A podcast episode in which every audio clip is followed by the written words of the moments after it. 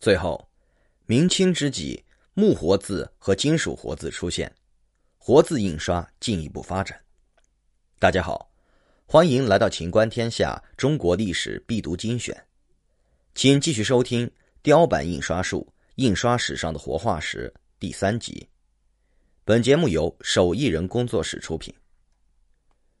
虽然毕生发明的活字印刷术在当时没有得到推广。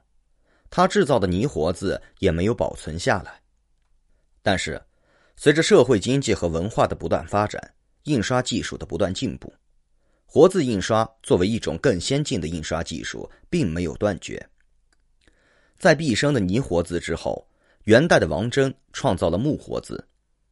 王祯本是一位农学家，所以关于木活字的刻字、修字、选字、排字。印刷等方法都附在农书中。他在安徽金德请工匠刻木活字三万多个，试印了六万多字的金德县志，结果不到一个月时间就印了一百部，可见活字印刷的效率之高。这是有记录的第一部木活字印本。明朝时期，木活字得到了政府的支持，获得进一步发展。明万历十四年的《唐诗类苑》和嘉靖年间的《碧水群英代问会员》等都是木活字的印本。到了清代康熙年间，木活字本已盛行，但是大规模用木活字印书，则始于乾隆年间鹦鹉殿巨珍版丛书的发行。该书共刻成木活字二十五万三千五百个，都是枣木大小。印成鹦鹉殿巨珍版丛书一百三十四种，两千三百八十九卷，这是中国历史上规模最大的一次木活字印书。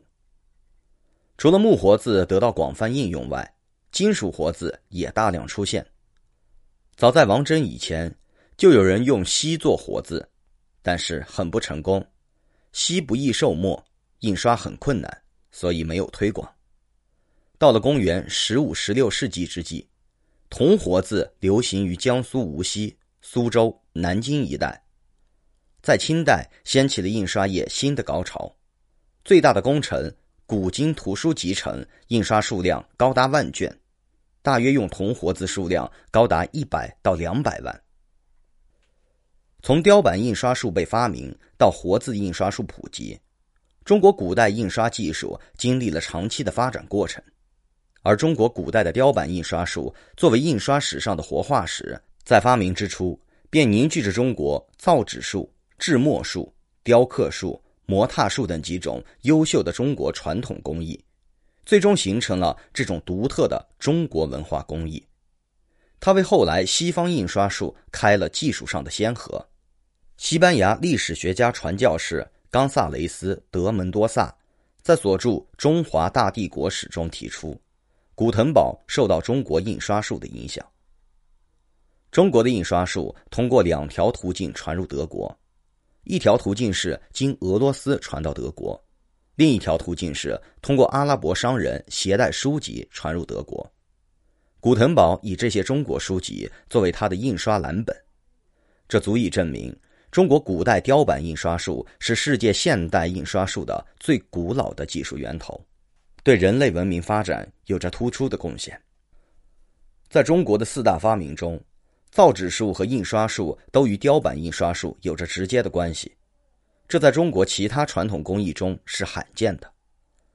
它的发明和推广不仅对中国古代社会发展和文化传播都发挥了重要的作用，而且对世界文明传播和交流都影响深远。